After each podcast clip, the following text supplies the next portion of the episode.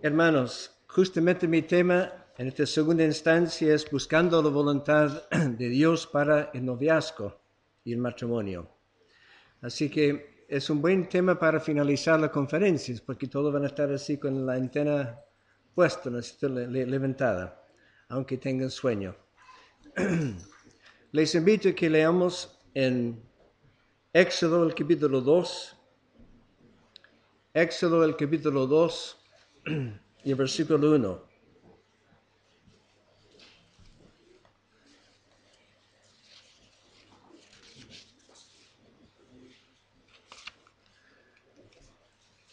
Y leeremos este solo versículo aquí en este pasaje,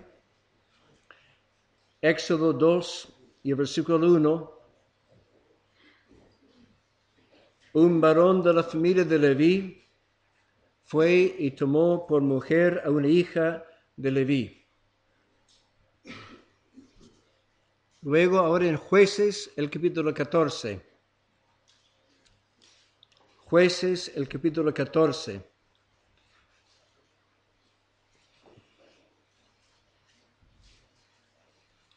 Y leeremos versículos 1 hasta 3. Jueces 14, versículos 1 hasta 3.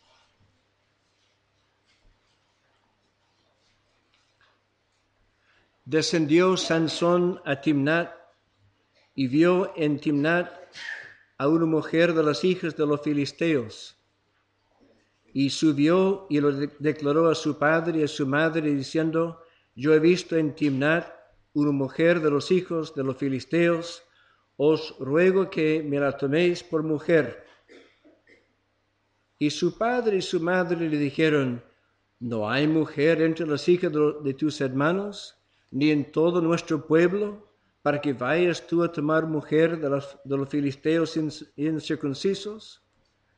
Y Sansón respondió a su padre, tómame este por mujer, porque ella me agrada.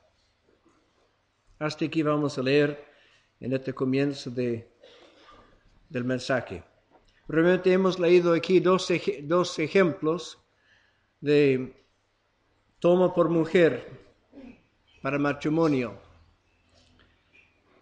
Y tal vez te podrían parecer como pasajes un poco extraños que leer, pero lo que deseo en el comienzo de este mensaje es hacer algunos comentarios generales sobre el tema de la voluntad de Dios.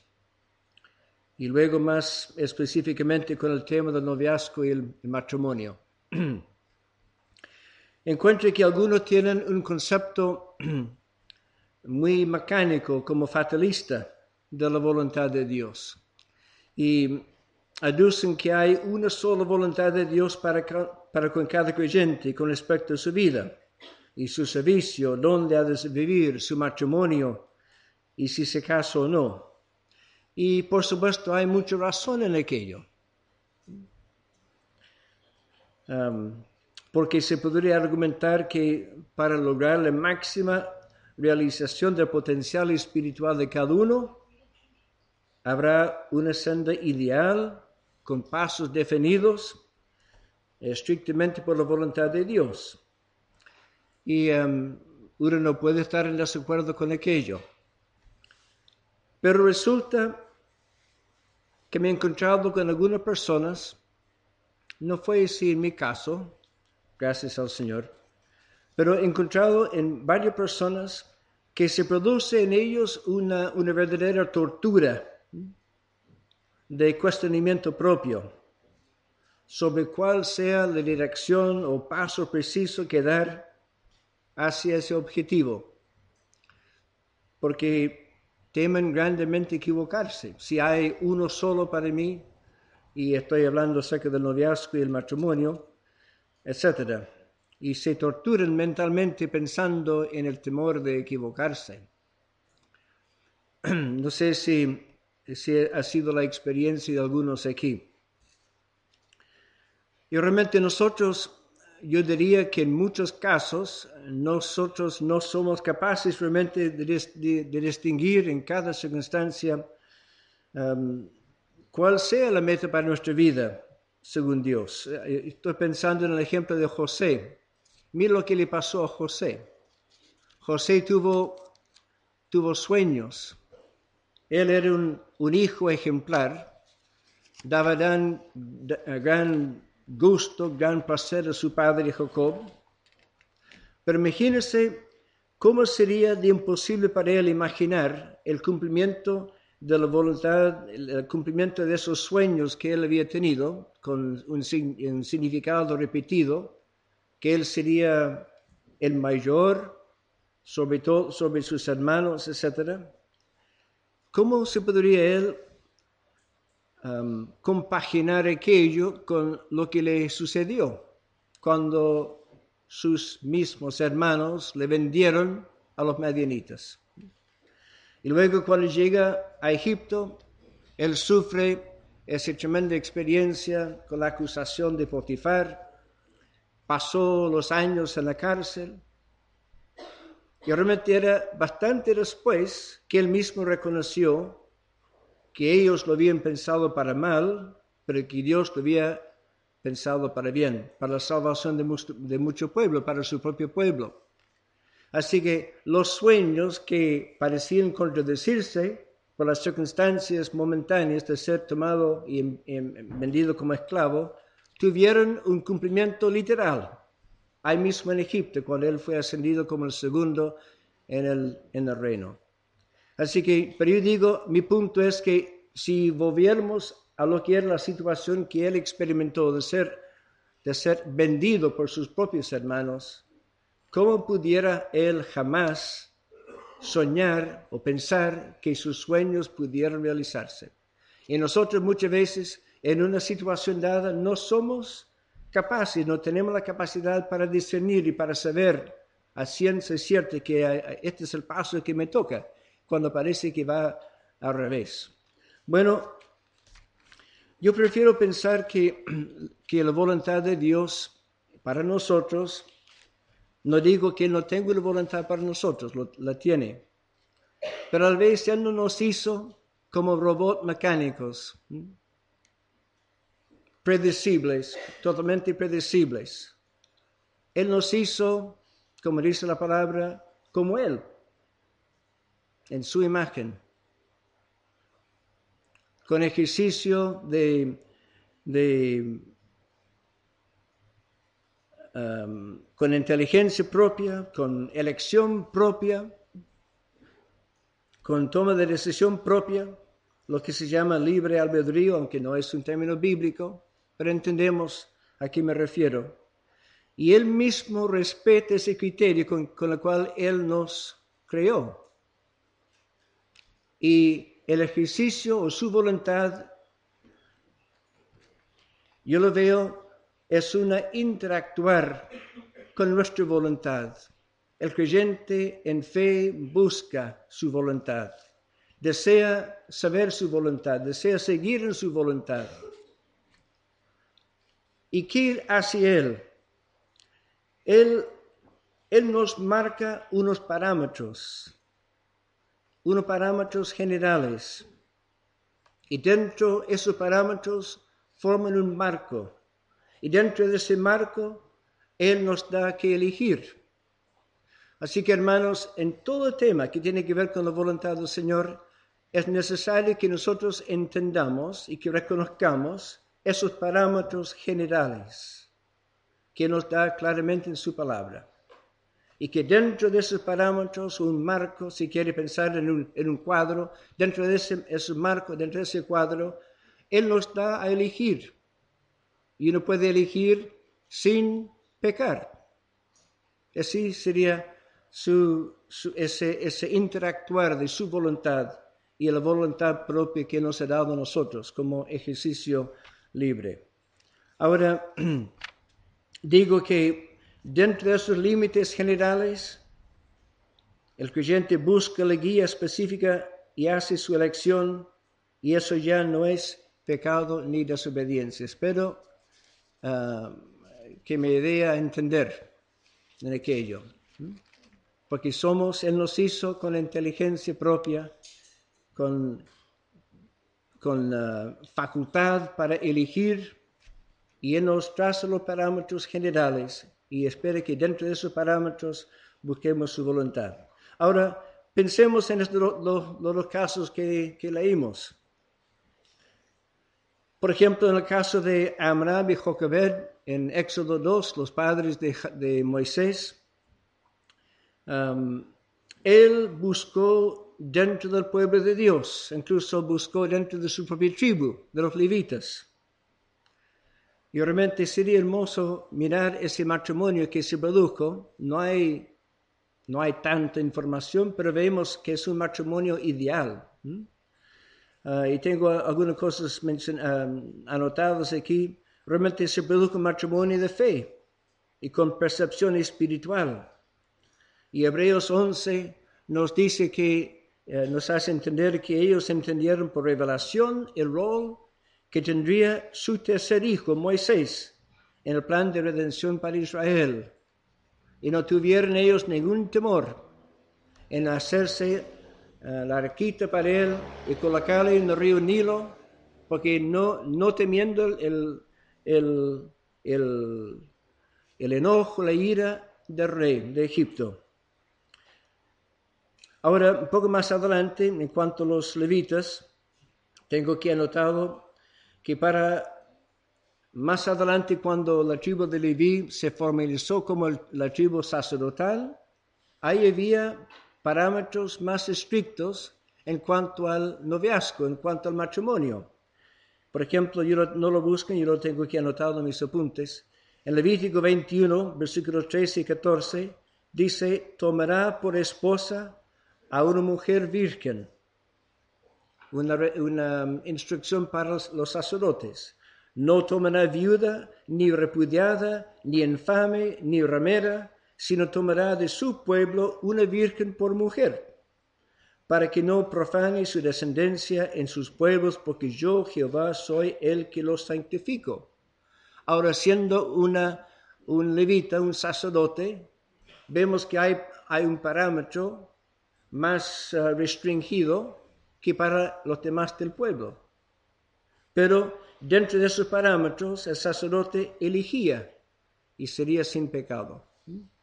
Es como para ilustrar el tema que estoy haciendo.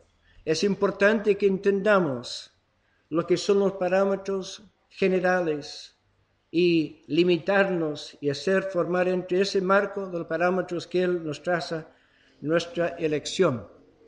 Ahora, en el caso de, en el segundo caso de Sansón y la Filistea de Timnat, su padre Manoah protestó que ella no era apta por ser de los incircuncisos filisteos, que sería lo equivalente a, a los inconversos en nuestro lenguaje hoy día. Y Sansón respondió de manera voluntariosa, ¿no es cierto? Aparentemente imponiendo su voluntad propia sobre la voluntad de Dios. Ahora, enseguida después se nos dice, se nos explica como entre líneas que, bueno, él, respondió, tómame esta mujer porque ella me agrada. Y hay entre líneas después, esto venía de Jehová porque él buscaba ocasión contra los filisteos. Así que se podría a lo mejor disculpar a Sansón en esa ocasión. Pero ¿qué pasó después en la vida de Sansón? En, más de una ocasión vemos que él manifestó su, propensidad, su, falta de control en lo, sexual, en lo, en lo inmoral, y excedió claramente los parámetros puestos por Dios. Ahora, lo que quiero hacer ahora, habiendo visto estos dos ejemplos y lo que comenté en un comienzo, quiero que pensando en este tema del noviazgo y el matrimonio, quiero que veamos en, la palabra de Dios cuáles son los parámetros dentro de los cuales nos hemos de ejercer nuestra, nuestra elección. Por ejemplo, acompáñenme si quieren a la segunda carta de los Corintios y luego iremos al primero de Corintios también. Pero hay un texto muy conocido de alcance bastante amplio. En 2 de Corintios, el capítulo 6, Dice en versículo 14, y no voy a entrar a exponer el pasaje, pero dice, no os unáis en yugo desigual con los incrédulos. Y en el contexto entendemos que eso no se limita al matrimonio, sino cualquier yugo en que uno podría um, incluirse, negocios o otro tipo de, de yugo, pero es especialmente aplicable al matrimonio, porque no hay yugo más, más íntimo, más estrecho en lo humano que lo que es el yugo del matrimonio. Y por lo tanto es definitivamente aplicable a, nuestro tema. Y ese misma, mismo lenguaje del yugo matrimonial se aplica, por supuesto, a, Israel y el Señor, y Jehová, más bien dicho, y entre Cristo y la Iglesia se ocupa la figura del matrimonio. Y ha de ser, en cuanto al matrimonio humano, una unión permanente, indisoluble, entre hombre y mujer durante su vida aquí en la tierra. Cuando los hermanos me plantearon este tema, me comentaron que tenían inquietud en cuanto al tema del divorcio. Un tema bastante grande y controversial, Así que voy a hacer un comentario. No digo que no haya nunca ninguna justificación por un divorcio. Eso puede, puede sorprender a algunos, pero si, tienen alguna duda o alguna, alguna pregunta, me pueden conversar después. Pero el punto principal en nuestro caso aquí es que nadie nunca, nunca debería de acercarse al matrimonio con el pensamiento bueno, si me va mal, me divorcio. Si tú piensas así, como que estás poniendo de antemano un, un escape, como que está, está predisponiéndote a, no tener éxito. Un matrimonio es, es trabajo y requiere que uno entregue de sí y no solamente exigir de otro para con uno. Y por lo tanto es imposible que sea la voluntad de Dios que uno piense así. ¿Qué decimos en, en nuestra ceremonia de bendición de matrimonio? Decimos hasta que venga el Señor o la muerte os separe. Y yo creo que eso es lo que el Señor quería. Ahora, quiero que veamos otro parámetro para el noviazgo. Ya vimos, no os unáis en yugo desigual con los incrédulos. Así que por lo tanto, si, si aquella o aquel que te está llamando la atención no es del Señor, como dijo mi hermano, hay que dejarla. Eso no es la voluntad del Señor. Está fuera del, parámetro. Un segundo parámetro es la prohibición a la fornicación la prohibición a la fornicación. La palabra fornicación es de, aplicación general, describiendo actos sexuales fuera del matrimonio. Um, a menudo hacemos distinción entre el, entre el adulterio y la fornicación. Realmente fornicación es una palabra más amplia. El adulterio significa actos de inmoralidad, entre personas casadas, pero que no sean casadas entre sí. Y por lo tanto también es dentro del parámetro que Dios quiere. Pero vamos a mirar varios textos aquí. Um, en 1 de Corintios, la mayoría de los cuales hablan de la fornicación como lo que es el acto sexual pre-marital. En 1 de Corintios si me quieren acompañar, no voy a leer muchos de los textos, pero se los voy a indicar. En 1 de Corintios, el capítulo 5,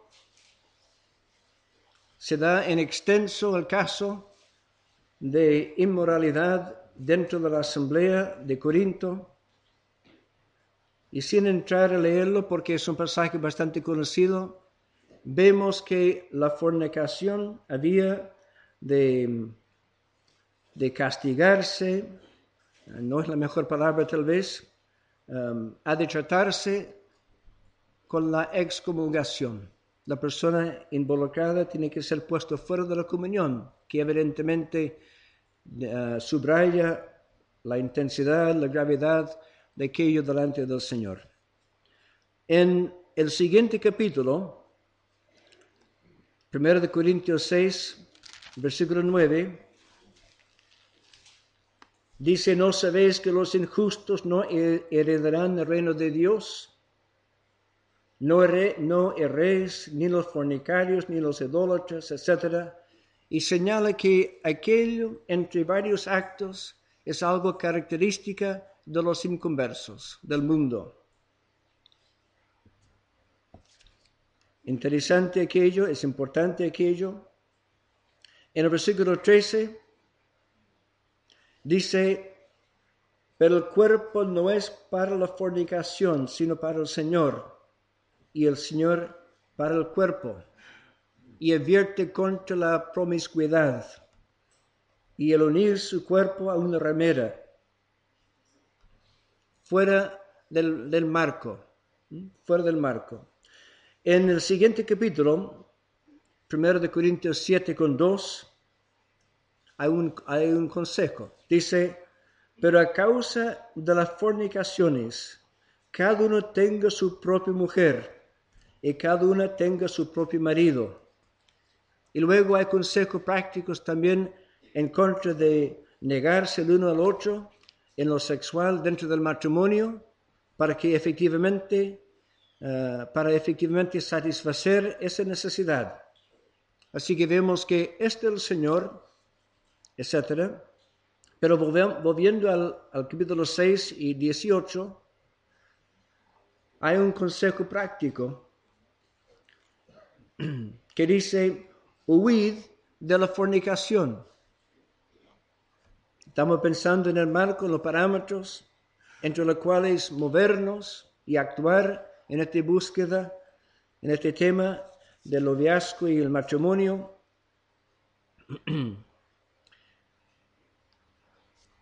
huir, huir de la fornicación. Y por supuesto, huir no significa ver qué tal cerca uno puede acercarse a un abismo o un precipicio. Si se, dice que hay que huir, no significa que uno puede tantear ¿qué tal cerca puedo llegar? Significa distanciarse, ponerle distancia entre aquello. Y por lo tanto, hay que andar lejos y huir de la fornicación. Y tengo una pregunta práctica para los jóvenes. Jóvenes, ¿cómo se puede huir de la fornicación mientras que están en la etapa del noviazgo? Cuando necesariamente tienen que pasar tiempo juntos. ¿no es cierto?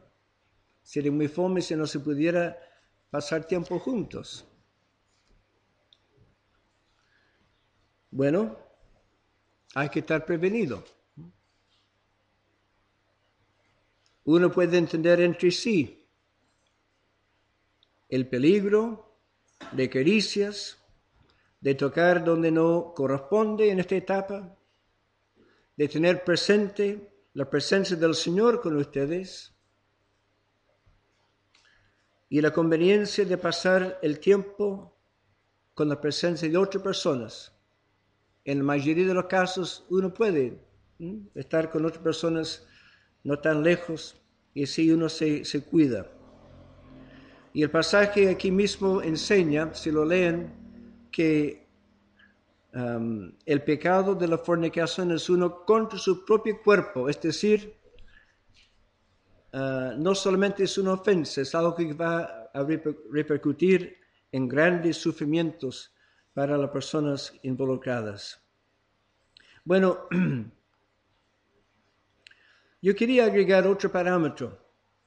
Dentro del parámetro general, quiero hablar un poco sobre la compatibilidad espiritual.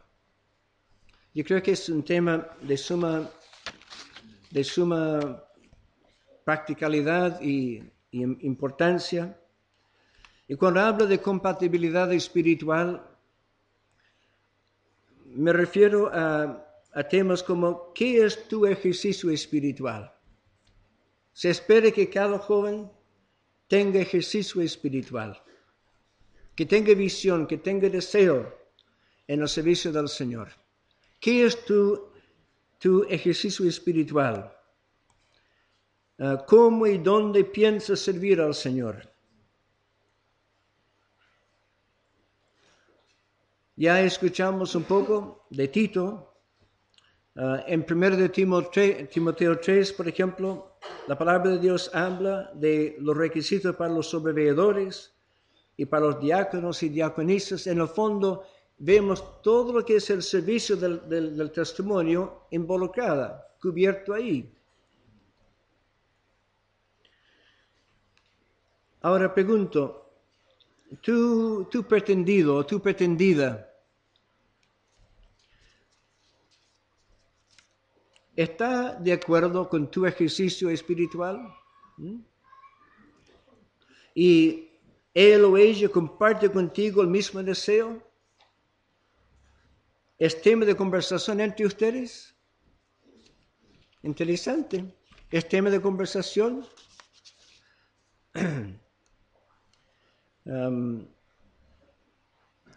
o te das cuenta que él o ella realmente no está ni ahí, como dicen, con ese tema, que no le interesa, no tiene mayor interés ni prioridad en lo del Señor. ¿Cuándo se ve aquí, hermano Denis? ¿Cuánto tiempo me queda? Yo sé que estamos atrasados, pero... ¿Diez minutos? ocho minutos, casi diez minutos. Quiero contarles una experiencia que tuve. Voy a tratar de ser muy breve, pero es algo que me afecta. Yo tuve, tengo todavía, una prima, una prima hermana, con quien éramos muy juntas allá en Canadá en nuestra, en nuestra juventud. Y soñamos con ser misioneros. Yo tenía un primo hermano del otro lado de la familia. Ella era de este lado de la familia y él era del otro lado de la familia. Así que entre sí no tenían, no tenían parentesco. Y él era mi primo, tenía más o menos la misma edad como yo. Era un tipo macho, un tipo atrayente, y como no le iba tan, tan bien en los estudios, se, se puso a trabajar un poco más, más luego y se sacó un auto rojo, así, un coupé, pero bonito, deportivo. Yo estaba todavía en el liceo. Y ese prima me dijo un día, David, nombrando a mi primo, él, él quiere andar conmigo. ¿Qué piensas? ¿Dónde podría yo salvar mi pellejo, no es cierto? Por un lado, otro lado iba a caer mal. Y, confieso que ahí guatié, ¿no es cierto? Como dicen debería haber dado un consejo diciendo que no, porque él no es compatible en lo espiritual contigo, es un peso, es una, una masa de plomo en lo espiritual comparado contigo. Y se juntaron, se casaron, así. Y ahí fue su trayectoria espiritual de ella. Es creyente, pero él se ofendió por algo, no está en la asamblea ahora, así. Me provoca gran tristeza. ¿Cuál es? Es importante la compatibilidad espiritual con quien tú piensas casarte. La visión, el llamamiento del Señor de, de suprema importancia. ¿Y qué planes tienen en cuanto a tener hijos? ¿Y qué aspiración tienen en cuanto a sus hijos? Le voy a leer un pasaje en Malaquías, yo lo tengo aquí apuntado para, un poco de tiempo. Dice Malaquías 2, 10 a 16, nos dice que Dios busca una descendencia para Dios y repudia, repudió el hecho de que los israelitas se casaban con mujeres paganas, aparentemente tras haber dejado a sus esposas originales. Y estoy citando ahora textualmente el pasaje del versículo 14 en adelante. Más diréis, ¿por qué? Porque Jehová ha testiguado entre ti y la mujer de tu juventud, contra la cual has sido desleal, siendo ella tu compañera y la mujer de tu pacto. ¿No hizo él uno, habiendo en él abundancia del Espíritu? Y hay un énfasis de espíritu, de juzgar según el espíritu, de lo espiritual. En todo este pasaje se menciona tres o cuatro veces. Dice, ¿no hizo él uno habiendo en él abundancia de espíritu? ¿Y por qué uno? Porque buscaba una descendencia para Dios. Guardaos pues en vuestro espíritu y no seáis desleales para con la mujer de vuestra juventud. Porque Jehová Dios de Israel ha dicho que él aborrece repudio y al que cubre de iniquidad su vestido, dijo Jehová de los ejércitos, guardaos pues en vuestro espíritu y no seáis desleales. Y pregunto, hermanos jóvenes, ¿tus hijos serán una descendencia para Dios? Lejos lo más importante, en cualquier criterio o prioridad que les tienes, tiene que ser que sean para el Señor primero que nada. Ahora, una pregunta. A veces, a veces yo escucho comentarios o leo comentarios um, como mirando en menos el asunto de, de enamorarse. Enamorarse. ¿Es malo enamorarse? No. Dentro del marco, dentro de los parámetros que Dios tiene, Y tengo aquí mis apuntes, tú tienes presente delante del Señor los parámetros que hemos estudiado juntos. Aprecias a una persona como posible esposo o esposo y además del aprecio sientes emociones por él o ella. Yo me acuerdo que yo terminaba mi segundo año universitario y no volvía Si alguien quiere preguntar por qué, le digo después. Pero no volvía, no porque fracasé en mis estudios ni nada, pero había cambio ah, de planes delante del Señor.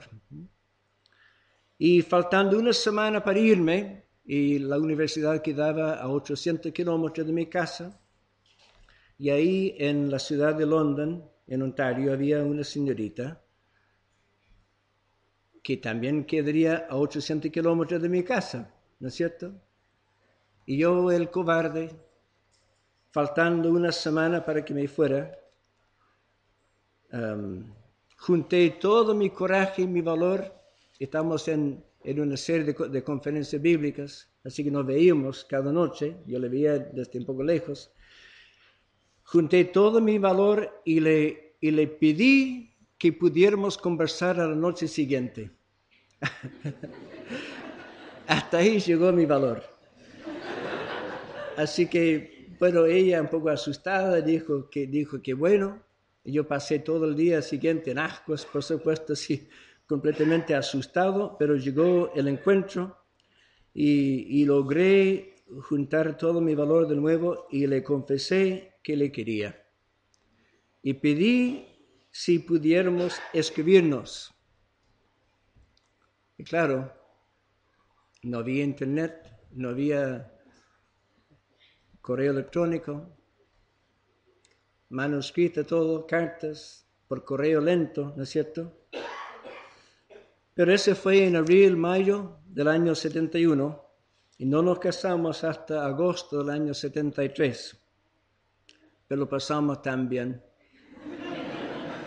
aún sin poder vernos tan a menudo,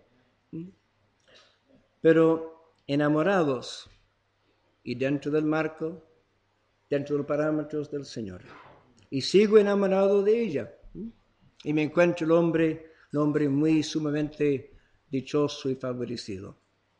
Así que hermanos, hay maneras de hacer las cosas. Y ella, tema frecuente en esa última semana que, que, se nos quedó, ¿no es cierto?, por antes de que me fuera, conversamos en bastante detalle sobre las cosas del Señor y lo que era, lo que era nuestro anhelo en, en cuanto a la obra del Señor, etcétera, aunque éramos muy jovencitos todavía. Bueno, termino con un texto. Génesis 2, 18 dice, y dijo Jehová Dios, no es bueno que el hombre esté solo. Le haré ayuda idónea para él. Y el versículo 22 dice, de la costilla que Jehová, eh, y de la costilla que Jehová Dios tomó del hombre, hizo una mujer y la trajo al hombre. Dijo entonces Adán, esto es ahora hueso de mis huesos y carne de mi carne. Esta será llamada varona, porque del varón fue tomado, tomada. Por tanto dejará el hombre a su padre y a su madre, y se unirá a su mujer, y serán una sola carne. Que Dios bendiga su palabra.